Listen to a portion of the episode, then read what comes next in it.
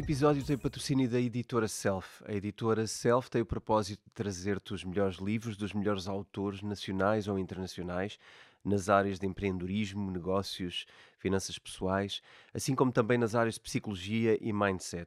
Tudo isto para que a tua vida seja mais fácil e para que possas criar o teu próprio caminho de aprendizagem ao longo da vida. Praticamente todos os livros são best-sellers internacionais e partilham entre si um mindset de nós aprendermos as técnicas que nos ajudam a lidar com os nossos desafios. Eu pessoalmente sou um ávido leitor destes livros, seja porque quero ter uma vida mais saudável ou porque quero ter umas finanças pessoais mais sólidas, uh, ou seja porque quero ser mais produtivo para aproveitar melhor o tempo da minha vida dedicando às coisas que eu mais gosto. Muito do que eu aprendi na minha vida foi através dos livros e são os livros que me ajudam constantemente a manter-me atualizado e a hum, conquistar novas aprendizagens que me permitem resolver os meus desafios de uma forma mais simples. Um, muitas pessoas perguntam-me frequentemente um, o que é que eu leio e que livros leio. Uma das formas fáceis de perceberem o que eu leio é também pesquisarem o catálogo da Self e lá encontrarão muitas das coisas que eu vos recomendaria se fizesse essa lista. Portanto, se querem encontrar os livros da Self, podem pesquisar em www.editoraself.pt e podem usar o cupom de desconto Bitcoin Talks para terem 10% de desconto adicional em qualquer compra que façam no site da editora Self. A leitura é provavelmente uma das coisas mais determinantes no teu percurso e na tua carreira e é sem dúvida das experiências mais transformadoras que podes ter na tua vida. Portanto, usa o cupom Bitcoin Talks no site www.editoraself.pt. Então, bem-vindos a mais um episódio do Bitcoin Talks, edição especial Princípios. E nestes episódios, para quem é a primeira vez que está a ouvir, o que fazemos é eu, António Pacheco e o Rui Queiroz, estamos aqui um, conversar em volta do livro um, do Ray Dalio, o livro A Nova Ordem Mundial, um, um livro para o qual estamos a fazer um acompanhamento e um contraste com a economia real e com o momento atual da economia que estamos a viver hoje e vamos acompanhando aqui leitura capítulo a capítulo, uh, mas principalmente tentando cruzar isto com a realidade em que estamos a viver. Não é assim, Rui? Sim. Já é agora, bom dia. Bom dia. Bom dia, António. bom dia a todos. Boa, ou boa noite, ou boa tarde, porque isto é, é para o mundo inteiro. E então, Sim, pronto, aqui a nossa missão é tentar, em primeiro lugar, uh, simplificar a mensagem do livro uh, e tentar uh, mostrar que, se calhar, um livro de 600 páginas não é um bicho assim tão difícil, nem tão, nem tão desagradável de, de ler. A ideia é os leitores e os nossos ouvintes poderem se cruzar aqui, poderem nos enviar perguntas e questões e poderem participar. Um, e nós tentarmos tornar um livro uma coisa interativa. Sim. E então estamos aqui semana a semana a falar sobre isto como oportunidade para podermos falar sobre o mundo normal. Portanto, esta série especial está integrada dentro do, do podcast Bitcoin Talks. Uh, e nós achamos que é de facto um conteúdo incontornável, é um dos grandes escritores da atualidade, um dos maiores economistas da atualidade, uma das pessoas mais envolvidas nos governos, uh, quer da esquerda, quer da direita, uh, quer do setor dos Estados Unidos ocidental versus oriental na China, uma pessoa que conheceu... É um influenciador. Eu acho que é um influenciador, influenciador claramente. pelo menos é alguém que, que conversa com as altos, os altos políticos de um lado e do outro, Uh, e, e, a quem toda a gente ouve e respeita, e não, não é por acaso. Um, aqui dentro da nosso, de, gostava só de deixar um, aqui mais claro também nós de vez em quando vamos mencionar algum gráfico, alguma imagem ou alguma coisa. Uh, nós temos obviamente a versão YouTube para além da versão uh, de podcast e portanto quem quiser depois pode ir lá consultar. Eu sugiro toda a gente, como é óbvio, siga o nosso canal porque também vamos ter conteúdos mais exclusivos no nosso YouTube. Uh, e portanto queremos fazer a nossa mensagem chegar a mais pessoas. Aproveito também antes de começarmos, e esta introdução vai já mais longa, mas é, não queria boa, deixar de agradecer a, a, muitas pessoas que nos têm uh, animado para esta ideia. E ainda esta semana recebi várias mensagens também no Instagram e, e nos comentários do nosso YouTube também. Uh, a dar-nos força para continuarmos com esta amplitude de temas que vão desde a geopolítica, a economia real, os mercados, e obviamente as criptomoedas, dos quais não, não podemos sair porque de facto. Foi onde tudo começou. Foi onde tudo começou. E portanto, sigam-nos e dentro destes meios, sigam no nosso YouTube, sigam um, e partilhem com os vossos amigos e conhecidos, porque eu acho também é muito mais agradável um, quando, quando seguimos um tema podermos ter com quem falar sobre eles. E portanto. Este não é o tema normal que as pessoas gostam de falar. As pessoas gostam de falar de futebol, etc. Pode ser que no Sim. futuro uh, tenham mais Surja interesse mais por futebol. isso. Uh, eu acho que não era isso, não era isso que eu queria dizer. Pode haver mais interesse, dado que o mundo está de facto complexo um, e ninguém sabe para onde é que vai, nem nós sabemos, obviamente.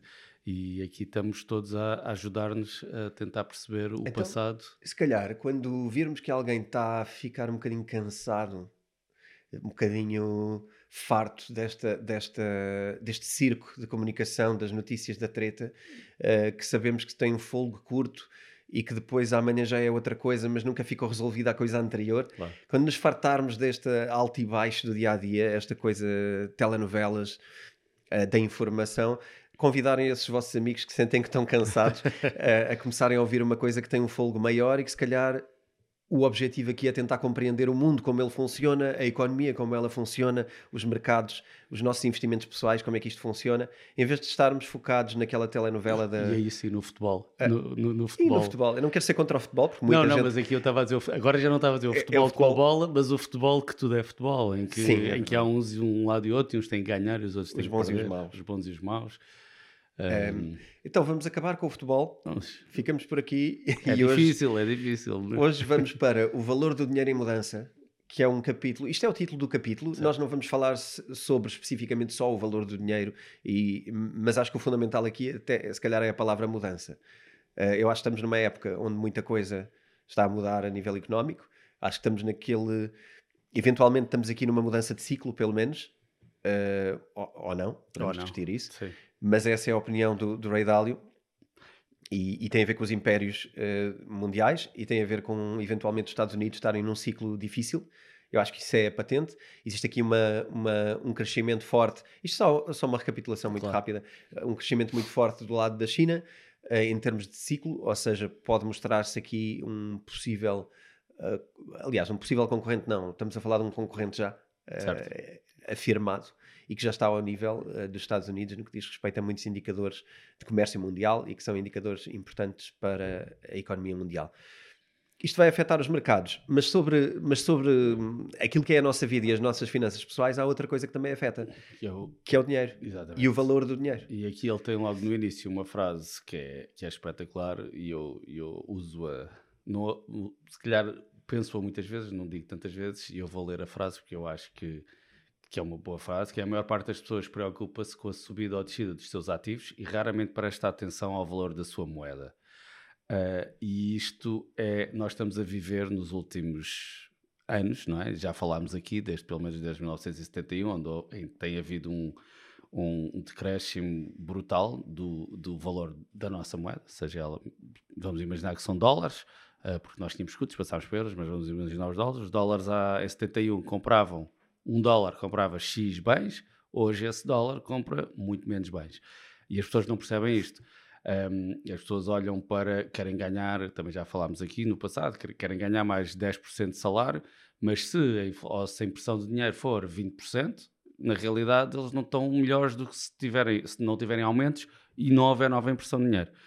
Um, e pronto, e este, e, este é um ponto que, que, que, é, que é muito importante, que é muito importante eh, perceberem, as pessoas estarem sempre conscientes destes números que, lá está, na, na comunicação social, uh, normalmente quem fala lá, não é toda a gente, obviamente, mas principalmente os políticos, não falam so, sobre isto porque é difícil, é complicado, é, não lhes vai garantir as próximas eleições, seja praticamente de que partido for, praticamente não seja de que partido for, um, e, e, é um tema, e é um tema muito. e é algo que nós temos de ter sempre em mente. Uh, e uma das coisas, um dos pontos que eu pus aqui até era é, é a questão de nós agora achamos que estamos, estamos numa, numa, numa bolha imobiliária, não é? Uh, e até há um, um, célebre comentador que esta semana até, que ele fala sobre tudo e esta semana até falou sobre a bolha imobiliária que nós temos em Portugal. Uh, mas o que é facto é que se eu pus aqui um exemplo, se uma casa subir 10%, Uh, se, a nossa casa subir 10%, mas se o valor, se as moedas, se o valor do impresso ou se a inflação se for superior a 10%, na realidade não estamos a, não estamos a ficar mais ricos. Uh, nem existe essa bolha imobiliária. Porquê? Porque a seguir o que é que o, o e agora já estou-me a adiantar mais para a frente, o que é que o, o, o, Banco Central vai fazer por pressão dos Estados e das pessoas, não é? As pessoas vão pressionar os Estados, os Estados vão pressionar o Banco Central, neste caso o Banco Central Europeu, a imprimir mais dinheiro. Uh, logo um, esta bolha, esta bolha imobiliária que se fala que pode acontecer em Portugal, uh, eu não estou a dizer que não vai acontecer, ou seja, não, não, vai, não vai haver um, um, um abaixamento do valor dos ativos, uh, mas a resposta vai ser imprimir-se mais dinheiro. E depois, no futuro, quando os ativos voltarem a subir, porque vão, obviamente, subir, porque vai ser impresso mais dinheiro, as pessoas vão achar, ah, isto desceu, mas depois subiu e eu fiquei melhor. E pode não ter sido. Concordas com isto? Sim, concordo com, concordo com isso. É, é difícil na verdade, pouca gente faz uma métrica que seja medir o seu património em vários momentos, mas medi-lo de forma absoluta. Porque há a forma relativa, que é como nós medimos, claro. não é? Que é quanto é que eu tenho em património em no valor da moeda a que ela está. Mas ninguém mede em forma absoluta, que é a verdadeira riqueza é medir em forma absoluta, que é, uh, ok, eu, eu tinha 500 mil euros há, há 10 anos, agora tenho 600 mil euros, faz de conta, mas uh, na verdade, os 600 mil são ou não mais do que os 500 mil que eu tinha. E como, e como é que tu medirias isso? Como é que fazíamos um processo de medição? É, eu, eu acho que depois tem a ver com uh, que estilo de vida é que consegues levar em cada momento e quando. E, tu ias ver o que está mais conseguias comprar para a tua vida, era Sim. isso? Ok, eu estava a tentar fazer um paralelo com medir com outros ativos. Uh, por exemplo, com o ouro ou, ou, ou versus outras moedas, que era como se fazia antigamente, antigamente antes de, de todas as moedas estarem a, Sim. a, a serem Há uma forma também, que é, imagina que tu, uh, tu podes medir contra um bem que desejas, por exemplo. Imagina que tu uh, gostavas de comprar uma casa ao pé da praia, ok? okay? E essa casa ao pé da praia há 10 anos custava 700 mil e agora custa 1 milhão e 800 e, e tu, tu, tinhas 500, agora tens 600, ficaste mais longe de comprar, e, de poder comprar. Ficaste muito mais longe desse e se objetivo. Calhar, e se calhar é isso que está a acontecer hoje em dia, não é? Nos últimos anos, toda a gente se lembra, nos últimos... Eu acho que certos bens uh, desejados, e por exemplo esse tipo de bens, eu acho que um, facilmente cresceram mais na, na, no seu valor do que aquilo que cresceu a capacidade das pessoas em termos médios de, de conseguir juntar e, e, e, poder chegar lá. Ou seja, eu acho que muitos objetivos ficaram mais longe do que aquilo claro. uh, que estavam na altura. E o que é engraçado, para a perspectiva de, de facto, o que é que está a acontecer ao dinheiro, não é? porque nós estamos a ganhar X%, mas de facto o, o, depois há certos bens que estão a crescer com um valor muito superior a isso. Exato. E isto depois tem a ver com outra coisa, tem a ver com raridade, não é? Tem a ver com consciência, raridade, vai tudo ao mesmo. As pessoas, se calhar, estão todas Sim. a ir aos mesmos bens, não é? É natural que os imóveis estejam a crescer porque há alguns anos largos que já existe a moda de, de de querermos ter rendimentos passivos com, com imóveis e portanto esse, esse tipo de bens cresceram muito uh, onde se ganhou mas, essa consciência mas, mas, também, e a seguir o Rei Dálio fala disso de, tem a ver com a desvalorização da moeda, da impressão da moeda e porque é que os governos querem, ou os Estados ou nas casas os bancos centrais querem, Sim, querem eu, imprimir dinheiro. Eu acho que temos que falar sobre isso, temos que falar, porque estamos sempre, uh, não estamos sempre, mas fala-se mais sobre esta parte da desvalorização e, não, e, depois não se fala tanto do porquê Exatamente. e qual é a motivação deles para o fazer. E, e há, porque há uma parte técnica, não é? Há uma parte há técnica, um, um contabilística, vamos dizer e assim. E há um porquê bom e há um porquê mau, claro, relativamente à desvalorização do dinheiro. E, vamos falar disso. Fala, aqui sobre isso. Eu queria só eh, introduzir aqui uma história. Tu falaste sobre a desvalorização do dinheiro e a consciência que temos sobre a nossa moeda. Eu queria só, lembrei-me de uma história que acho que encaixa aqui e mais à frente não, provavelmente não encaixa, que é sobre uma pessoa que eu conheci há muitos anos, quando eu criei a minha primeira empresa, um, um, um autor em que Uh, ele era uma pessoa com algumas posses e eu lembro-me dele comentar, eu nunca mais me esqueci deste comentário. Ele, ele tinha alguns investimentos já na altura e ele dizia sempre, aliás, ele também vivia num país uh, que é famoso por ter este tipo de coisas, e daí veio a consciência financeira que alguns podem ter e outros não, que era o Brasil. Uh, e ele dizia: Eu tenho um terço da minha riqueza em, no Brasil, um terço da minha riqueza nos Estados Unidos e um terço da minha riqueza na Europa era como ele tinha. Pronto. Não, não, se calhar até faríamos melhor agora, olhando para outras coisas, mas na altura eu pensei, epá, mas isto é uma diluição de património que ele não consegue usufruir maximizadamente. Não é? Ele não consegue maximizar Exato. esta ideia no dia a dia e, e é menos. E, e, também pensas, e também estás exposto aos problemas dos outros. A questão é quando tu triangulas o que tu estás, a, quando tu já tens uma certa riqueza, o que tu precisas de evitar é a crise. É, perder, é o problema. É o perder. Claro. É então, para uma pessoa que, Queres comentar isto antes de eu, não, eu passar? Estavas a... a contar a história, eu conheço a história e, e quero dizer que eu de vez em quando, quando estou a falar com, com, com, algumas pessoas, eu conto essa história, não exatamente como tu a contaste agora, mas é, é o mesmo estilo. Ou seja, ele estava disposto, até tu me disseste, ele, estava, ele disse que estava disposto, ele sabia que ia perder uma parte da riqueza Sim. e isso não era problema para ele. Um, porque pronto, porque tinha o resto. Mas estamos a falar de uma pessoa, eu lembro-me mais ou menos do, dos milhões que tu falaste que ele tinha, Uh, portanto, não é o, uh, o comum português, não é? Não, e, não é o comum português. O comum português não, tá, não vai estar preocupado em ter não sei quantos milhões num sítio, não, não os tem, não é? Um, mas sim, mas, mas, mas, mas, mas, mas ele assim reduz o risco e o comum português que começa a investir também começa a perceber, à medida que nós vamos investindo, e uma das soluções que, que o, Rei Dálio, o Rei Dálio foi, quando eu conheci o Rei Dálio, Uh, e o que eu fiquei entusiasmado na altura é uma coisa que ele tem que chama-se All Weather Portfolio. Portanto, Sim, que é o portfólio é para, todo, para todo, para qualquer situação. Aliás, é um portfólio que até se gera automaticamente, que ele não precisa sequer estar lá. Uh, o que interessa são as percentagens e qualquer pessoa daqui, hoje, amanhã, daqui a mil anos, desde que tenha aquelas, mantenha as percentagens, quando há o rebalanceamento do portfólio, vai, vai ficar bem. Isto é segundo ele. Nós não sabemos o que é que é o portfólio All Weather, porque ele não, não divulga, uh, mas, hum, mas pronto, mas, mas, mas, tem a ver com redução de risco uh, e não tem a ver com meter tudo em ApeCoin, como no Discord andámos a falar esta semana, ou algumas pessoas vieram a falar sobre ApeCoin, está a dar muitos juros. Se alguém puser tudo em ApeCoin, pode ficar milionário, mas provavelmente vai ficar sem nada. É o mais provável. É o mais provável. Portanto, é, okay. uh, essa história é, é, é, claramente uma redução de riscos que tem a ver exatamente com, voltando outra vez ao início, com o, com o estado de cada, de cada banco central, de cada economia local. Hoje em dia, já a globalização levou a que nós andamos quase todos em tandem. É? Uh, economias que eram mais fora Tipo, Brasil tá, tinha um, um, ciclo diferente, já está mais ou menos no ciclo Europa-Estados Unidos. A China, de facto, tem um ciclo diferente. Depois há outras que também têm ciclos diferentes, tipo Nova Zelândia, que mas tem a ver com a sua posição no mundo, que é, vivem, a economia deles é um bocadinho diferente. Mas, uh, mas sim.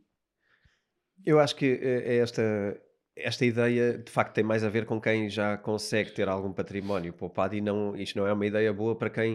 Uh, para quem utiliza todo o seu rendimento para o dia a dia, não é? Isto é, é um bocado irrelevante. Mas para quem vai poupando um Mas bocadinho, para quem está a poupar e começa a ter começando... uma coisa significativa, Sim. eu acho que é um bom princípio começar ah. logo por aí, que é quando começamos a atirar dinheiro para poupanças, começar a atirar com a consciência de que o ideal é construir esta ideia de portfólio e depois começar a, a alocar coisas ao portfólio de forma equilibrada. Temos é uma dificuldade quando temos pouco, quando não temos milhões, que é temos uh, temos dificuldade em investir em diferentes mercados, ou seja, podemos investir, podemos conceptualmente investir em diferentes mercados, mas na realidade estamos a pôr o dinheiro no mesmo, uh, no mesmo, por exemplo, no mesmo banco ou no mesmo broker, e depois nesse broker vamos estar a investir em diferentes mercados.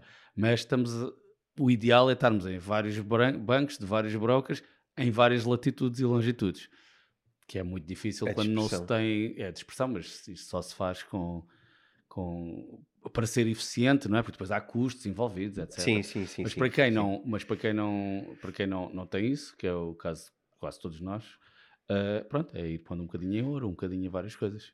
Então vamos guardar o resto da aula sobre património isso, para outro vai, momento. Vamos falar sobre moeda novamente. Isso. E sobre moeda, eu, eu, fechando aquela história, tem muito a ver com. É muito mais fácil para uma pessoa que vive uma realidade onde já percebeu que as moedas terminam e isto até faz a ponto para o tema seguinte que eu queria puxar. Uh, quem, quem, vive, uh, quem vive hoje uh, no Brasil presenciou recentemente um, mudanças de moeda e durante falências durante de moeda. a sua vida. E durante, durante a, sua, a sua vida. vida. Já experienciou nos últimos 20 anos, já mudou a moeda do Brasil.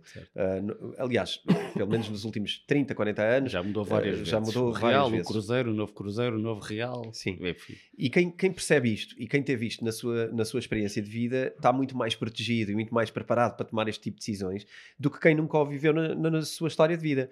Nós vivemos aqui uma alteração de escudo para a euro, mas não foi pelos mesmos motivos. Sim, não foi uma desvalorização. Não foi por isso. Claro. Foi uma substituição estratégica de uma economia comum uh, que decidiu criar uma moeda única para gerir uma zona mais em conjunto e mais unida, criar uma, uma economia mais forte. Mas eu queria partilhar o dado que, que o próprio Ray Dalio partilha aqui no, no, no próprio capítulo. uh, que estávamos a falar sobre o dinheiro, e que diz que, eh, isto, é, isto é, hum, é, engraçado, das 750 moedas que têm existido nos últimos 1700, uh, aliás, Não, desculpa, desde 1700. desde 1700, apenas cerca de 20% permanecem. E, mais, mas, e mais. Mas, mas, o mais relevante é o que vem a o seguir. O mais relevante é o a seguir, que é, e aquelas que não desapareceram, perderam constantemente o seu valor. Certo. Desde então. E ele no livro mostra, tem vários gráficos onde vai mostrando o valor versus, versus o, o, ouro, que é, é a forma uma, mais fácil. Posso tirar uma daqui? Podes tirar uma daqui? Podes. Aliás, vai, depois os, os telespectadores, telespectadores é uma palavra muito, boa. Boa. a malta que está lá em casa a ouvir uh, vai, vai dizer ah, não, mas não é só essa. Não, não é só esta. mas vou tirar uma daqui de caras, que é Bitcoin. Claro. Uh, e, e, temos que acrescentar aqui outra noção que, que é. E, até, e esta semana. Até a Ipcoin. Até a Ipcoin. até a Ipcoin. É, moeda. é verdade, a questão é, de, um, também na história, isto, eu acho que depois podemos fazer uma reflexão sobre isto, porque em termos de, de, humanidade isto vai ter consequências brutais para todos os aspectos.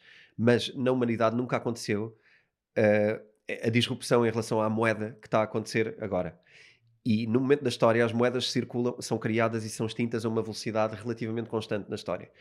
E o que acontece é, esta é a primeira vez na história em que tu tiveste um crescimento uh, de oferta monetária uh, vertical.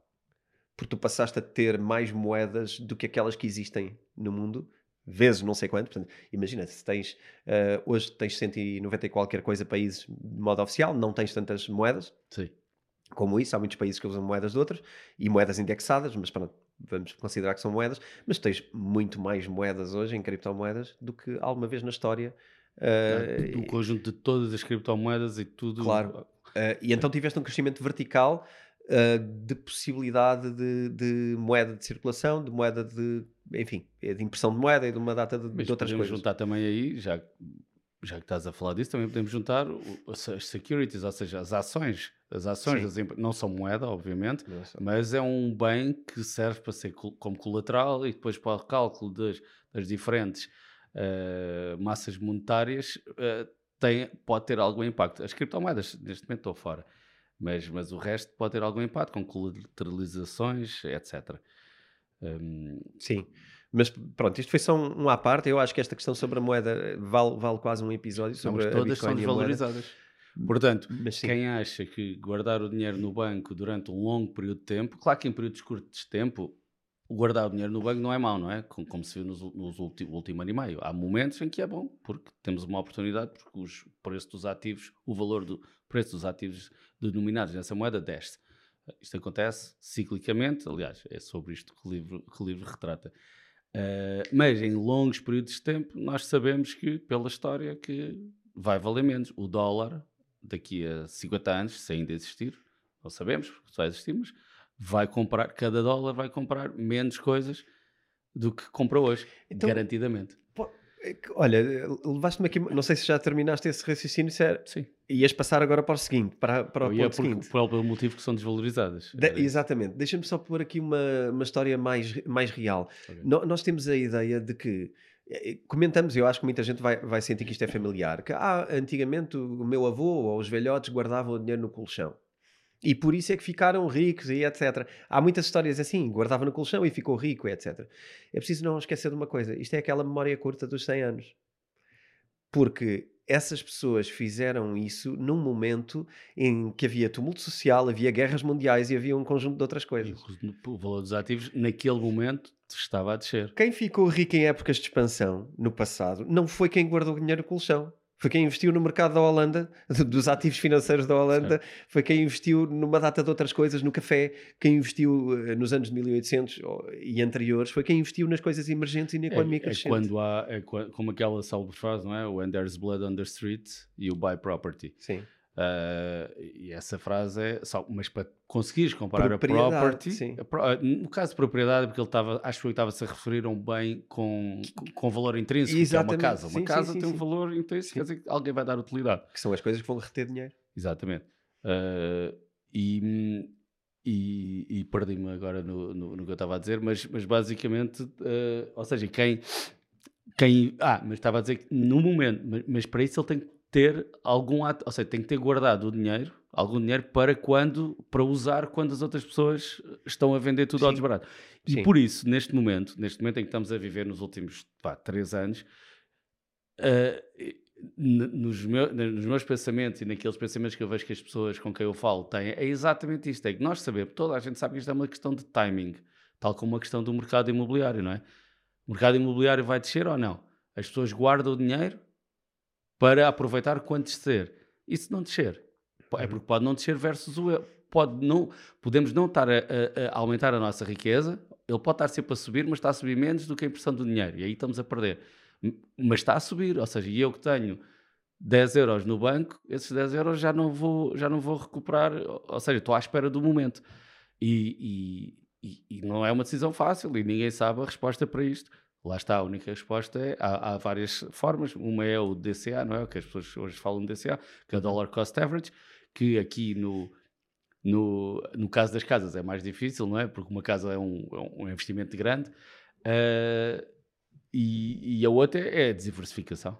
Portanto, não, Sim. mas ninguém sabe o que é que vai acontecer. Interessa saber é porque é que são desvalorizadas. Sim, terem porque, é que, porque é que se desvaloriza o dinheiro, não é? Estamos, estamos a falar disso, mas porque é que se desvaloriza e porque é que se imprime dinheiro? Queres, queres arrancar com, o- com o tema?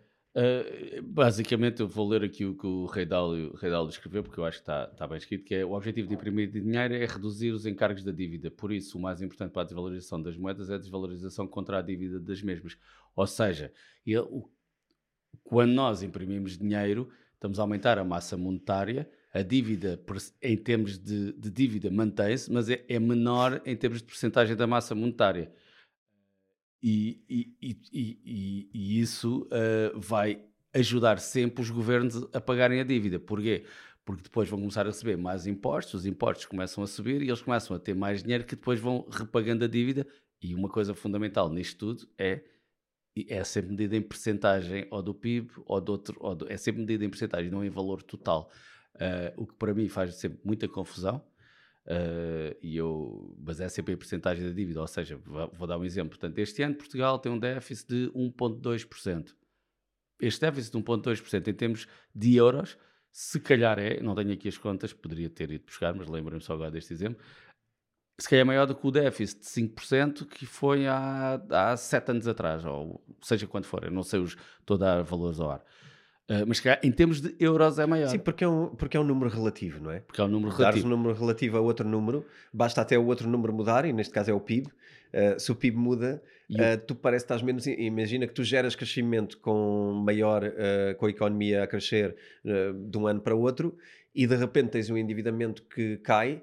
Porquê? Porque ele é medido em função do Claro. PIB, não porque tu pagaste dívida. Exatamente. Portanto, Mas depois tem outra questão que é a, a economia cresce em, em termos, ah, portanto, é medida em euros, não é? Uhum.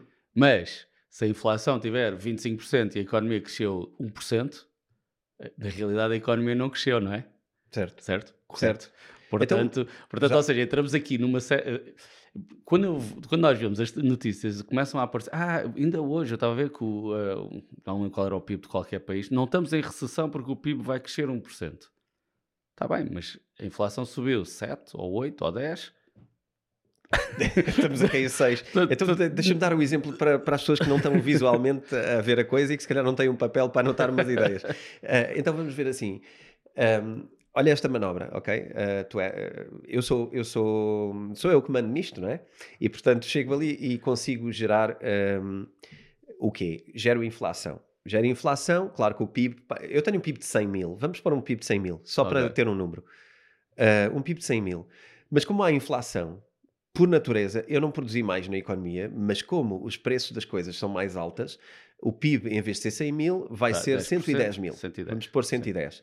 E- Mas na realidade estamos iguais. Mas eu vou dizer que a economia cresceu, de... quando eu 10%. quiser falar deste número, Claro. eu vou dizer a economia cresceu 10%. Exatamente. Mas na verdade, quando formos analisar, Ficou igual. a, a quantidade de bens produzidas é a mesma, Sem bens não e é? serviços, Bens e sim. serviços é a mesma, mas subiram os preços. E portanto eu de repente pareço mais saudável. Mas na verdade eu estou exatamente igual. Mas depois tenho uma coisa: se eu tiver uma dívida de 100 mil, eu estava endividado sobre uh, 100%, do PIB do meu PIB. passaste a estar no, pronto, é fazer a conta. É endividado. Não é, é- é- não é 90%, não é 90%, mas é algo parecido. mas é parecido, sim.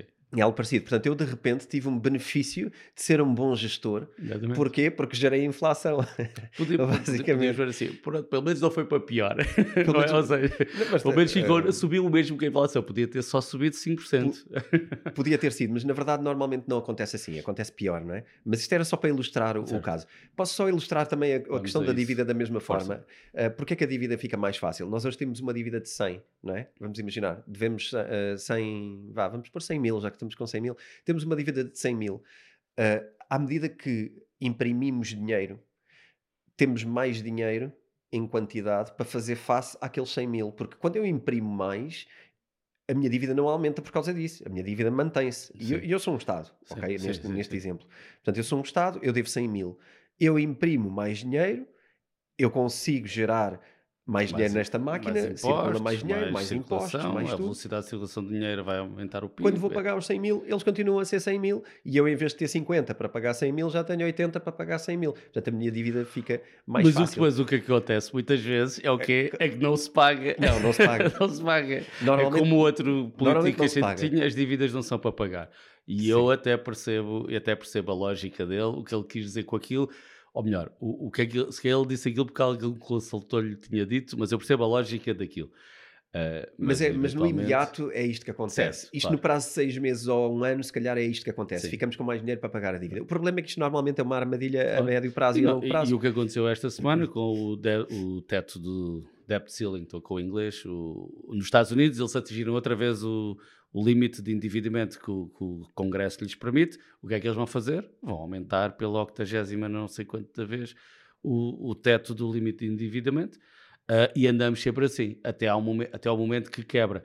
E isto, mas isto, antes de quebrar, isto é desvalorização da moeda. Porquê? Porque temos cada vez mais unidades monetárias para, para ok que os bens e serviços, o número de bens e serviços também aumenta, mas não aumenta na mesma proporção, porque se aumentar na mesma proporção não há problema, não é? Nós somos mais eficientes e, fica, e, e- os bens e serviços aumentarem na mesma proporção, não temos nenhum problema. Aliás, é isto o objetivo da, da macroeconomia dos bancos centrais.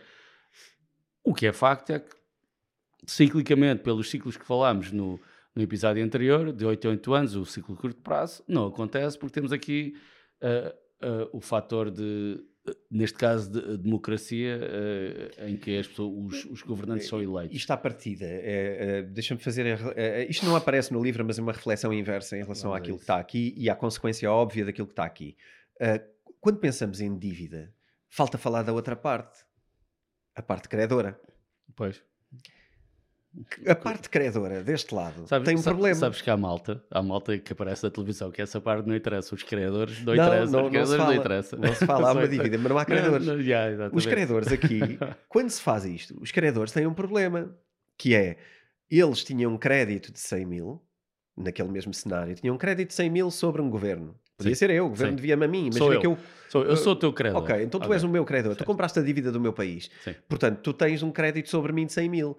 Quando eu imprimo dinheiro, eu estou-te a tirar o tapete. Sim, porque eu vou- comprei na tua porque moeda. tu compraste na minha moeda. Então, Exatamente. o que é que eu vou fazer? Eu imprimo, pago-te os tais 100 mil que já valem muito menos Claro. e tu ficas aí na coitadagem, Na coisa, é uma ficas aí mal, não é? Não, Porquê? porque os criadores nunca ficam mal. Os criadores Porque- são, são larápios. Não, porque na verdade eh, estou-te a tirar dinheiro. Basicamente, quando Sim. eu imprimo, estou-te a tirar Sim, dinheiro. mas, mas- mas- certo, mas Porque quando recebes os 100 mil, eles já não valem 100 mas tu mil. não vais receber os 100 mil. Há o 80. juro, não é? E o juro, em termos conceptuais, o juro é o risco de, Mas disto tu- acontecer. Mas estou a estragar o, nego- o negócio que acordámos. Nós concordámos num negócio e eu, ao tirar o valor da moeda, estou a estragar o negócio. Estou a deturpar o nosso negócio. Só se, só se o, o juro não. em- Estou a falar conceptualmente, não é? Só se o juro não refletir isso. Ou seja, eu tenho uma expectativa de, ok, pá, aqui o país do António é um país, é pá, sempre teve bem, sempre pagou as suas dívidas, é como os Lannisters da Game of Thrones, não é? Sempre pagou as suas dívidas, muito bem. Ok, vou-lhe pôr um juro de 1%. Ok? Porque ele é.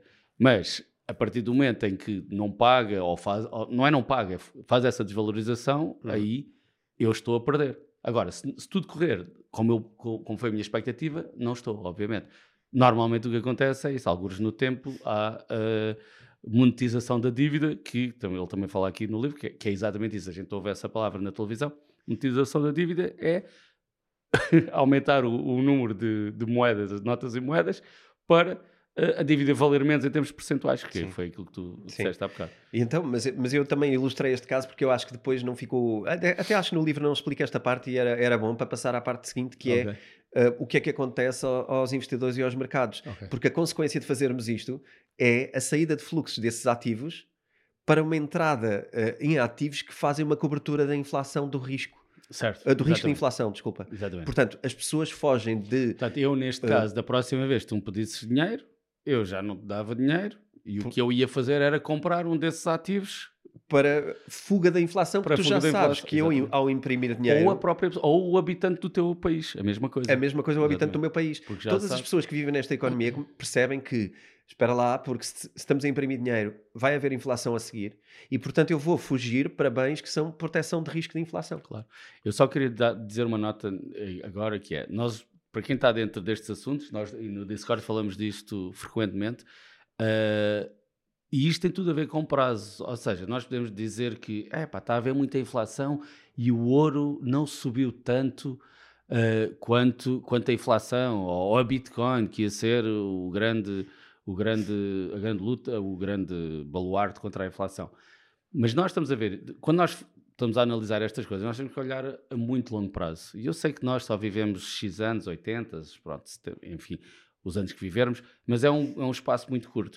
Uh, e estamos habituados a olhar sempre para o curto prazo. E no curto prazo, tal como eu já disse várias vezes no Discord e acho que aqui também, no curto prazo nós, sobre, nós sobrevalorizamos. O curto prazo é subvalorizamos o longo prazo. E, e, as coisas que acontecem no curto prazo, no longo prazo, normalmente são pouco relevantes, principalmente estas oscilações de preço. Uh, portanto, isto só para complementar o que estavas a dizer, é no longo prazo, e o Rei Dálico coloca isso no livro, principalmente é, ele faz aqui várias, várias, vários gráficos versus ouro. No longo prazo, o ouro ganhou sempre a qualquer moeda. Uhum. No curto prazo, pode ter havido momentos em que isso não aconteceu. E nós, se olharmos para, para, a evolução da cotação do ouro nos últimos três anos, ah, podemos, é pá, o ouro teve a 2.300 dólares a onça e agora está a 1.900 e já teve a 1.600 há seis meses atrás. É pá, o ouro não é fixe. Não. Tem a ver com estas oscilações e tem a ver principalmente com quando nós investimos e pomos dinheiro em algo, nós temos que ter um plano e temos que saber se estamos no curto, médio e longo prazo ou, noutro, ou, ou noutra, seja qual for. Mas isto é muito importante. Portanto, se, se a gente andar, a, se nós andarmos a cruzar os prazos e porque agora estamos com dificuldade porque estamos a ver o preço das coisas a cair, e eu já cometi este erro, portanto, uh, não tenho problema nenhum em, em falar sobre isto. Um, e isso é o, é, o, é o grande problema, portanto, ou seja, é mau. Portanto, os ativos que podem ser, uh, que podem lutar contra esta impressão do dinheiro, até o, o Rei Dálio fala aqui, tu tens, eu não, não estou a encontrar essa, nessa página, estás lá, que, ele fala de vários e até ele diz até moedas digitais.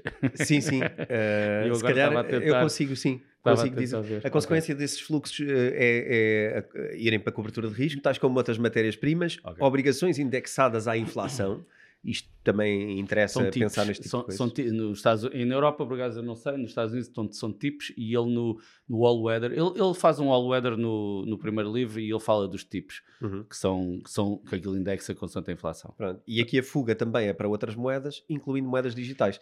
E outras moedas, deixa-me só também uh, tocar aqui em pontos quantas vezes não vemos nos países que têm alguma, uh, algum, alguns problemas relativamente a isto, a, a, abuso de moeda e de impressão de moeda, etc., nomeadamente países da América do Sul, uh, países, como com, eh, países em África, países uh, como a Turquia, inclusivamente, que têm problemas também. Mas a Turquia não indexou, está a continuar a desvalorizar a moeda para, para, para fingir que são ricos. O que é que, e, e, então o que é que acontece? As pessoas muitas vezes uh, têm, e, aliás, países em Ásia onde as pessoas preferem receber em dólares ou guardar dinheiro em dólares porque, face às moedas deles, têm um comportamento muito mais interessante, claro. então fazem reservas de dinheiro e poupanças em dólares. No, também no Brasil conheço N pessoas, a partir do, de, um, de, um, certo extrato económico, que têm sempre contas em dólares, uh, porque a moeda brasileira para eles é uma mas incerteza. Altura, mas na altura do escudo em Portugal, havia, havia o ter moeda em dólares era algo que era praticado por, pronto, pessoas Sim. que tinham mais bens, Uh, mas, era, mas era completamente praticado. Mas o ponto onde nós estamos hoje, isto, antigamente as pessoas podiam trocar de moedas para moedas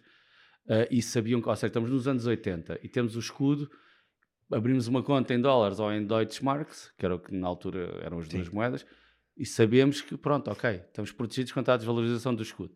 O problema hoje é, ok, uma pessoa na, num país qualquer, onde, Venezuela, pronto, ou a Argentina, que eles estão com taxas também altas, ou Turquia, ok, é melhor ter em dólares ou euros, ou hum, dólares ou euros, do que ter na, na moeda do seu país. Mas o, do, o que está a acontecer, o que, o que parece que está a acontecer agora é que os dólares e euros estão a entrar no mesmo regime. Esta sim, é a grande sim, questão. Sim, Ou seja, passar para outras moedas, neste momento, muita gente começa a ver que não é a opção. E tanto que quando a, a, a subida das matérias-primas acontece sempre em períodos de, de crise, o, o, que é que parece que é contraproducente, não é? Ou seja, em 2008, na crise da dívida, da crise imobiliária americana de 2008, o preço do petróleo não sei se se lembram, mas eu lembro-me bem, chegou aos 120 dólares na altura e depois, quando, quando, quando se imprimiu dinheiro, a seguir isso, desceu até aos 30. Portanto, isto é tudo momentos que nós não conseguimos estimar os curtos prazos, mas no longo prazo nós sabemos o que é que vai acontecer. Ou seja, no longo prazo eu sei que o preço do petróleo, o petróleo é um, é um bem diferente porque pode eh, ficar em desuso. Pode, não sabemos. Mas outro bem qualquer, sei lá, uh, agora me estou a lembrar, Palladium, por exemplo, ou prata, ou ouro, vai sempre subir de preço quando olhamos versus o euro e dólares, quando olhamos para o longo prazo. Não há hipótese nenhuma disto não acontecer. Até que o euro ou o dólar acabam, que vai acontecer alguns no tempo. Se é daqui, há pessoas que acham que, é, que já, já devia ter acontecido, outras acham que é, está para breve. Eu não sei quando é que vai acontecer, sei que vai acontecer. Na verdade, uh, é, é, uma repetição daquilo que dissemos há pouco, que é ou a moeda termina ou vai ter claro. uma necessária desvalorização contínua ao longo do tempo, ao claro. longo dos anos. Uh, uh, pronto, eu, e sobre isto... Eu tenho só, antes de, antes de passar, tenho, tinha aqui dois gráficos, que era a quantidade de, de moeda impressa em euros e dólares, que eu vou, que vai aparecer aqui no episódio. Uh, e por exemplo, eu estou a ver o do euro neste momento, que eles partiram de uma base de 50, pronto, eles têm aqui uma base de 50 uh, eh, e eu não sei bem qual é o. Ou seja, a base é o quê, mas pronto, não interessa. O que interessa é que passou de 50, este gráfico passa de 50 para 1000, acima de 1400, desde 99 até, 2000 e, até 2022, talvez, um, sendo que sobe quase dobra depois do, do, do, do, Corona, não é? Portanto, depois da, do, do março de 2020, uhum. ele quase que ele quase dobra, ele passa de quase 800 para, para mais de 1400. Uh, isto só para, para mostrar que de facto a impressão de dinheiro é real uh, e isto acontece. Isso é uma impressão de 100% quase. Quase desde, desde 2019, desde, sim. Segundo este gráfico, sim. Uh, eu depois vou, vou passar este gráfico. E tenho a mesma coisa para os dólares. E nos dólares passa aqui de uma base de. Não, perdão, este também é de euros. Uh, eu depois arranjo o de dólares, não, não pus aqui. Mas pronto. Mas, mas, mas o dólar também aumenta de forma significativa. Um, e, e, pronto, isto é uma realidade que está, que está de facto a acontecer. Portanto, nós. Os, o, o, os governos podem. Uh, os Estados, os governos podem ter os seus argumentos, mas o nosso papel aqui é tentar perceber para além dos argumentos que lhes vão dar eleições uh, e dizer isto está a acontecer. O que é que vai acontecer no futuro? É o que nós estamos aqui a tentar. Na verdade, isto é um dado que não aparece muito, apesar de influenciar muito. Eu acho que, pronto, se calhar o bottom line aqui desta parte sobre a moeda é percebermos, não é das coisas que mais se fala, a desvalorização da moeda. Eu não me lembro de ver notícias uh, sobre a desvalorização da moeda, nem comparativos ao longo da história da desvalorização da moeda. Falamos de coisinhas que na verdade, os governos resolvem com a impressão da moeda, mas depois não se fala da quantidade de moeda impressa e isto não, não, não creio que seja de valorização de moeda, de vez em quando que o dólar subiu face ao euro. Não, não mas isso é fácil, isso, isso, é o câmbio, isso, isso não é, é desvalorização de moeda. Ok, não se fala de... Sim, mas, mas sim. estás a dizer isso e as pessoas... Não, no, na SIC Notícias ontem falou-se da desvalorização da moeda porque eles disseram que o euro valorizou-se face ao dólar. Não, não. Isso tem... não é o que estamos a falar. Okay? Pois, não, não é isso. Isso é o câmbio, é entre uns e outros, mas isto é, isso é um bocado o campeonato, isso é futebol. Uh, estarmos a ver uh, a valorização do euro versus uh, sei lá, uma moeda qualquer uh, africana ou, ou chinês, o yen ou, ou o, o não, dólar isto, versus isto o euro. É, e isto é controlado. É isto é controlado. O Japão controla, tem um yield curve control, tem uma política de de controle da, do, da sua política cambial, tal como a Suíça tinha há uns anos atrás, tinha uma paridade, não era paridade, mas tinha, um, tinha uma taxa fixa versus o euro, até que, até que um dia tirou, eh, mudou isso e um monte de gente perdeu rios de dinheiro. Isto foi em 2016, talvez, já não estava a conseguir aguentar o câmbio. Um, mas isso são câmbios, de facto, não tem nada a ver com, com a moeda. Eu se calhar gostava só de, não sei uh, para que tema ias a seguir, mas sobre uh, isto da massa monetária e o que é que é a economia de facto, eu se calhar valia a pena pôr aqui 5 minutos de Vai. Uh, lição de economia. Vamos a isso. Eu vamos vou, a isso. Eu vou ouvir e vou aprender. não, porque tu, isto no tempo de faculdade tu deves ter dado estas mesmas fórmulas e estas mesmas ideias sobre, sobre a, a economia. Basicamente, existe uma fórmula uh, interessante que podemos partilhar aqui no ecrã, mas também é fácil uh, decorar e que uh, diz que eu, eu, já vou explicar o que é, que é cada uma das coisas, mas basicamente a fórmula diz que MV igual a PY, ok? Isto é giro, só MV assim. igual a PY. Para quem está a ouvir agora... Agora, agora, agora vão ao, ao chat GP, GPT para ele responder, para responder a, a, isso.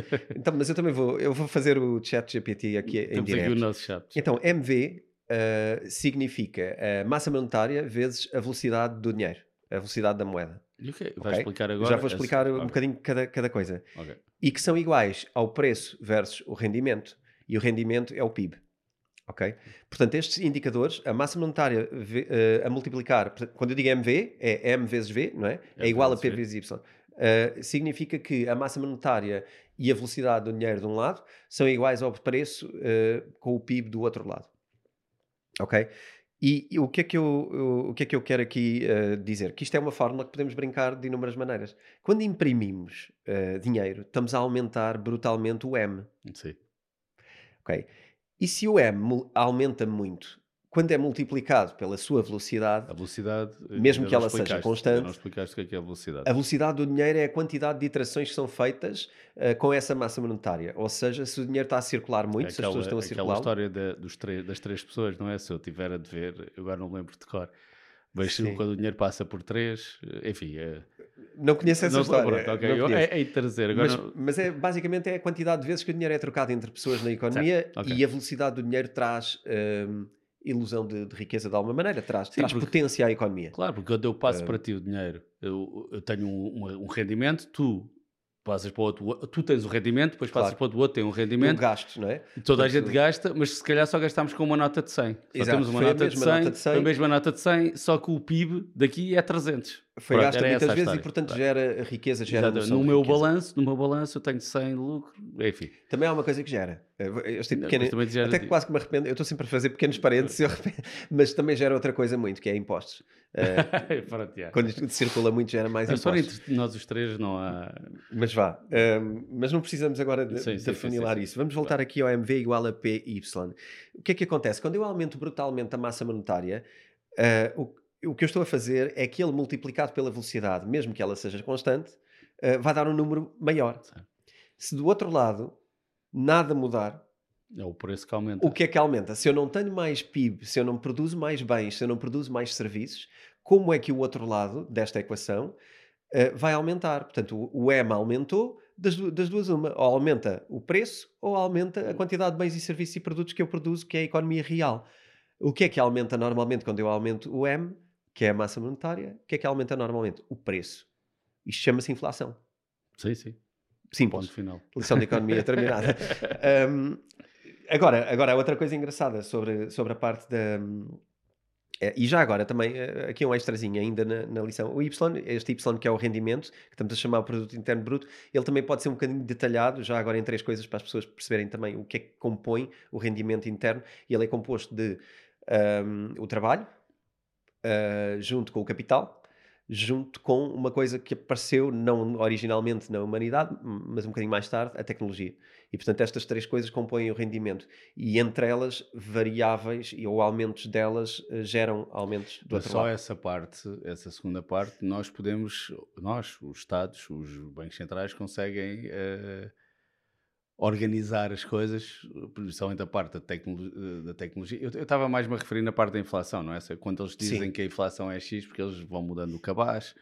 Uh, e pronto, eles assim Ah, sim, conseguem, sim, sim. A forma de medir conseguem inflação... dizer que, ah não, mas o PIB é isto porque o impacto da tecnologia vai ter este impacto, que, é, que não, é não é factual, no sentido... É, Não é quantificável é forma dificilmente direta. quantificável, não é? Não, mas é o que permite. Aqui a tecnologia deve ser entendida de Não, uma isto, isto maneira. é para dizer, do ponto Sim. de vista que eles depois dizem, ah, e por causa disto nós podemos aumentar a massa monetária, era só isto, ou seja, podemos aumentar a Por causa massa disso. porque, porque do outro lado da equação ah, temos aqui as provas que isto, que, que- isto aguenta. Poderia ser. assim. Aqui a tecnologia tem a ver com eh, eu conseguir produzir mais bens com o mesmo esforço de trabalho versus Claro. capital. Porque, na, na verdade, a produção. Então, lição número 3 de economia, já agora. Sim, sim. Eh, então, eh, o, o, o produto de uma coisa, o, o lucro, ou o resultado de, um- de uma empresa, até podemos dizer assim, normalmente é trabalho versus capital. Eh, traba- trabalho a multiplicar pelo capital, dá, dá a produtividade. Eh, o que acontece é que com a tecnologia nós podemos alterar isto, não é? E, portanto, e com o mesmo trabalho, e trabalho a mão de obra, Sim.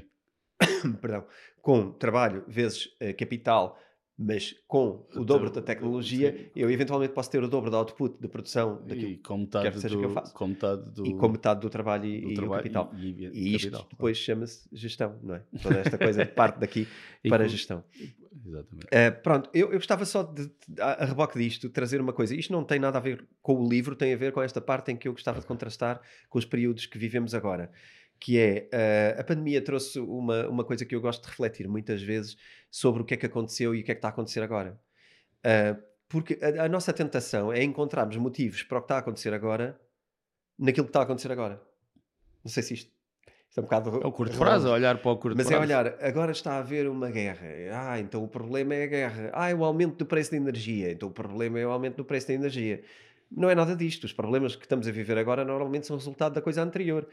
Se olharmos para a coisa anterior e em vez de andarmos a pensar que a inflação é, é resultado da energia eh, e pensarmos que pode haver aqui eh, outras intenções nesse aspecto, mas, mas que existe claramente uma consequência numa coisa, a velocidade do dinheiro. A velocidade não é falada. Acho eu, muitas vezes. Ah, O que, é, o que é que eu acho que aconteceu? Olha para trás. Durante a pandemia, tu tiveste uma, uma quebra brutal na velocidade, ahm, na velocidade do, do- um gráfico. da velocidade do dinheiro. Sim, tenho aqui um gráfico que, que permite fazer uma brincadeira entre a velocidade do dinheiro e a inflação, ok? E que podemos partilhar aqui, uh, para quem está a ver. Para quem não está a ver, uh, existe uma, existe uma, pelo menos existe uma coisa que eu gostava que fosse constatada rel- eh, relativamente ao gráfico de cima, que é o gráfico da velocidade do dinheiro, em que percebes que nos anos eh, 2019, 2020, 2021 tens uma total alteração da velocidade do dinheiro. E isto é fácil perceber com os lockdowns, as pessoas pouparam, não é? E não gastaram dinheiro e, portanto, ele não circulou. O que é aconteceu? Uh, foram juntando. Uh, foram juntando o dinheiro, ele não circula. Uh, e depois, quando abres os lockdowns, tens um brutal disparo do aumento da velocidade do dinheiro.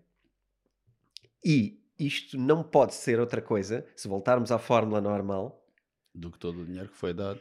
De todo o dinheiro que foi dado. Portanto, repara, MV igual a PY, se calhar devíamos recuperar aqui a fórmula Ok. e colocar para quem está a ver o vídeo, colocar aqui novamente no nosso, no nosso vídeo. MV igual a PY. Outra vez, nós temos uma massa monetária que está a imprimir desalmadamente nestes anos. Temos uma velocidade do dinheiro que primeiro teve uma contração brutal, então não se sentiu a massa monetária de agora? imediato. Quando a velocidade do dinheiro dispara, tu tens duas coisas do mesmo lado a disparar. Qual é a que vai a disparar do outro? Começámos a produzir mais bens? Sim. Queres ver que não? Mete o gráfico a Sabes, seguir. é- é- Deixa-me pôr sim. já este gráfico a Pronto. seguir. Velocidade dos portos. Ok? Mas os é bens muito não é, mas não é só bem, certo. Não havia bens. Não havia Não há- bens. não há bens claro, para comprar. Sim. Aí não há bens para comprar, o preço vai Então não há claro. aumento da oferta de Sim. bens. Isso Eu lá queria está, chegar isso é ao não há. Y. Oh, Ok, então a. Depois- não há Y sim. para mexer, pelo contrário, Y tem uma contração brutal porque os bens não chegam às pessoas, porque para tudo. E quando as pessoas arrancam para comprar tudo e querem velocidade do dinheiro, os bens não arrancaram à mesma velocidade, porque nós ainda estamos com problemas em supply chains, Sim. certo? Nas linhas de abastecimento. Os portos têm o problema que eu mostro neste gráfico do- dos portos, onde tu percebes que nestes anos, ahm, de 2019 e 2020, tu tens aqui um gráfico com duas linhas de azul diferentes, mas explicando é o pré-pandemia e e o pós-pandemia e percebe-se os problemas crescentes onde, hum, enfim, isto é uma métrica, mas, mas tu podes perceber aqui que eh, em termos métricos tu tens eh, coisas que costumavam demorar uh, 0,3 dias, ok? 0,3 dias, portanto 8 horas, podemos dizer assim, passaram a demorar 2 dias. E isto vezes 1 milhão, 2 claro. milhões, 5 milhões de, de coisas a entrar num porto e na área de ancoragem. Resultado, não há Y, só pode haver preço. Aumentas M e aumentas V, brutalmente, tens de ter uma inflação brutal. Sim, mas aqui o que é, lá está. Hoje em dia fala-se muito, não é, da inflação do lado da procura e da inflação do lado da oferta. Uh, e, e, e, há argumentos para ambos os lados, que Sim. é o que tu acabaste de dizer. Portanto, uh, ah, não, porque esta inflação, no outro dia estava a falar com um amigo meu, não, esta inflação é toda do lado da oferta, porque não há oferta, ou seja, não há bens. Eu acho que não é verdade, ou seja, são as duas coisas em conjunto que, que resultaram nisto. E olhando para o passado, o que é que aconteceu no passado? Normalmente, agora estamos todos contentes, não é? Porque a inflação está a descer. Uh, no passado, o que aconteceu é a inflação subiu. Agora não tenho nenhum gráfico, mas posso. Sim. Não preparei, mas posso depois mostrar. Nos anos 70 e nos anos 40, acho que anos 40, tivemos os três picos da inflação. Em ambos, ambos os casos, a inflação subiu, desceu, subiu mais, desceu, depois subiu menos do que o pico do meio e depois desceu. Um, o que os bancos agora estão a tentar fazer com a, com, a, subida das taxas de juros, principalmente nos Estados Unidos, de forma muito rápida, é evitar este, esta situação. Há quem diga que os bancos não vão conseguir evitar situações uh, destas, porque as pessoas vão começar a entrar em, em dificuldades, vão pressionar os Estados e os Estados vão pressionar os bancos e não podemos, os bancos centrais, e não podemos esquecer uma coisa muito importante que ainda não falámos aqui, que é o que é que é, quais são os mandatos do banco, dos bancos centrais, que são diferentes nos Estados Unidos e na, e na Europa. Na Europa é um, estabilidade do preço. Portanto, o objetivo do Banco Central Europeu é a estabilidade de preços, ponto final. E só deve olhar para isso. Nos Estados Unidos é estabilidade de preços e crescimento económico. Mas quando o Banco Central Europeu olha, faz, toma políticas de crescimento económico, não está dentro do seu mandato, mas também ninguém vai dizer nada. Porquê? Porque os políticos querem que, que o Banco Central Europeu faça isso. Tanto que uh, nós, para quem vê notícias, frequentemente aparecem os políticos portugueses a pressionar o Banco Central Europeu, por exemplo, a descer taxas de juros. Uh, por causa do crescimento económico, quando eles estão focadíssimos na estabilidade dos preços, que dificilmente vão alcançar, ou vai ser muito difícil alcançar, dado uh, a impressão desmesurada que houve dinheiro sem a terem tirado automaticamente. Ou seja, Keynes, voltamos a Keynes, uhum. já falámos de Keynes. Keynes diz que quando há uma crise, os bancos centrais devem imprimir dinheiro e quando a crise é, é, acaba, devem retirar dinheiro. Não é só, tem a ver também com a taxa de juros, portanto, dinheiro e taxa de juros. Um, o que é facto é que nunca acontece, tudo o que nós estamos a falar é que não acontece a segunda parte, ou quando acontece é pouquinha, é pouquinho, como o outro dizia, é, é, é pouquinho, e depois, um, e depois por pressão começa a haver uma crise qualquer, há pressão do, sobre o Estado, sobre o Governo, ok, eles voltam a, a imprimir. É Isto é, é aliviar. Isto aconteceu quando? A seguir a 2015, porque em 2008 e 2012 houve impressão de dinheiro, depois estavam a entrar no, num gráfico, ou seja, no gráfico vê-se eh, que desce um bocadinho o dinheiro, um bocadinho de nada. Uh, é pá, a bolsa foi abaixo, não sei o que foi abaixo, houve uma série de coisas que aconteceram, houve pressão gigantesca para acabar com isso. E acabou, depois, depois, depois começou a pandemia, uh, e na pandemia eles, aí no Banco Central, uh, fez, respondeu, na minha opinião, ao que os Estados estavam a fazer.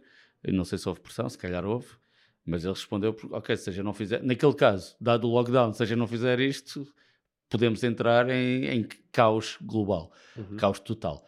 Um, pronto, e a resposta foi essa. De futuro, o, o take, acho que o grande take disto é, isto vai sempre acontecer.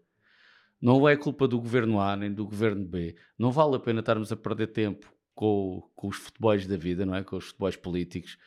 Claro que há pequenas diferenças entre no que cada partido defende, etc. Mas no geral, no big picture, vai acontecer sempre o mesmo. E a SAFA vai ser sempre a mesma. E, e foi, um, historicamente porque, é assim. Porque a tua, e a tua equação que tu mostraste mostra que não há outra hipótese. Porque a máquina funciona desta maneira, a máquina económica funciona desta claro. maneira, pelo menos enquanto tivermos uma economia predominantemente keynesiana, que é o que temos, uh, não, mas que à partida podemos faz argumentar um sentido, que, não é? Não tem a ver com Keynes. Aí acho que não tem a ver. Keynes só, só tentou definir uma, uma forma de, de, de, de, de não crescer, ou seja, de, de como é que se diz, de, das diferenças não serem muito acentuadas, ou seja, de, ser, de, de, alguma estabilidade. Este foi o grande objetivo. Isto, isto tem mais a ver, agora vou dizer uma coisa que é polémica, mas tem mais a ver com a economia liberal, capitalista uhum. que nós temos sim, sim. e que todos os países do mundo neste momento, quase todos os países do mundo neste momento vivem, inclusivamente a China. Portanto, toda sim, a gente vive numa economia liberal capitalista. Um, tem a ver com este modelo de economia. Claro que agora estou a dar, uh, como é que é, estou a munições para quem defende regimes uh, mais, sei lá, vamos dizer, comunistas ou outro tipo de regimes, que sabe, ah, pois, olha, ele até, ele até disse isto. E é verdade, eu não estou a dizer que o outro, no outro lado temos a, a SAFA, ou temos um melhor, um melhor, um melhor, uma melhor solução. Eu não sei se temos, uh, acho que não, mas não sei. Uh, de qualquer das formas, eu também não sei para onde é que vamos e como é que se resolve estes problemas. Aliás, que esta é a grande questão do livro do Rei Dálio. O, o Rei Dálio vê claramente que o regime capitalista liberal que o mundo ocidental vive hoje causa problemas que têm que ser resolvidos e no passado nunca se conseguiu resolver bem devido a, este, a esta uhum. questão de cíclica que ele, que ele descreve. Depois ele não fala muito é como é que nós podemos resolver isto, e, e é muito complicado, obviamente. Mas se calhar estarmos atentos a, a, isto, se calhar leva que, depois vamos no próximo, próximo episódio falar das, de, de, de, das desordens internas, uh, e se calhar leva que as pessoas sejam mais conscientes, menos arruaceiros e se calhar com algum com menos desordem se possa chegar a um melhor porto. O que é facto é que só uma pequena nota do próximo episódio, não é isso que nós estamos a ver, não é? Ou seja, o ciclo das desordens eternas neste momento está, na, pelo menos na nossa vida, nunca é. teve tão alto, com mais desordem, e não se prevê que, que baixe. Sim, eu, eu não, exatamente, daí, daí a minha visão uh, que tu chamas de apocalíptica ou bélica. Mas isso é mais acho... entre países, é mais entre países, é a minha Ok, ok. Não, é, é, apesar de eu achar que é mais provável uma desordem interna e que a noção de países, inclusivamente, claro. possa alterar-se no curto prazo. Claro. Curto prazo falo de durante, se calhar, a nossa vida, ainda veremos aqui alterações uh, que nunca vimos durante a nossa vida relativamente a e, países. E que, pode, e que, se forem muito profundas, podem ser muito duras para a vida de todos. Aliás, até, até punha, se calhar, a hipótese de já estarmos a ver isso agora, não é? Porque uh, já estás a ver uma alteração de fronteiras em relação a países e nunca houve uh, na história uh, países com, com. Repara, eu acho que já partilhei essa informação aqui, inclusivamente, desde a até à Segunda Guerra houve uma alteração grande de países, depois, depois da Segunda Guerra houve uma certa estabilização, mas houve uma alteração de cerca de 40 países no mundo nesse, nesse período e no, e no pós-Segunda Guerra. Portanto, é natural e é cíclico e é provável que voltem a acontecer uh, alterações desse género. E nós estamos a ver uma, uma invasão que tivemos agora da Rússia à Ucrânia, isto é uma alteração de países Vamos ver se é a única que Sim, fica por aqui ou não. aconteceu, não é? Não, tem acontecido algumas pequenas coisinhas. O Kosovo, não é? Não era um país que foi criado. Não são assim tão pequenas, lá está, são Sim. cerca de 40 desde então. Pronto. O que me parece, em 190, parece-me um número elevado. Em 190 países que existem. Eh, se calhar não são é aqui à porta, e eu acho que essa pode ser a novidade. Uh, agora temos uma guerra na Europa e eu vejo com grande probabilidade e possibilidade alguma alteração de países, mesmo no que diz respeito ao interior dos Estados Unidos. A forma como os Estados Unidos são compostos, eu vejo facilmente alterações Não, durante o meu a gente, a gente olha para, para, os nossos vizinhos, que têm sempre comida muito boa e isso, uma cervejinha boa, Espanha.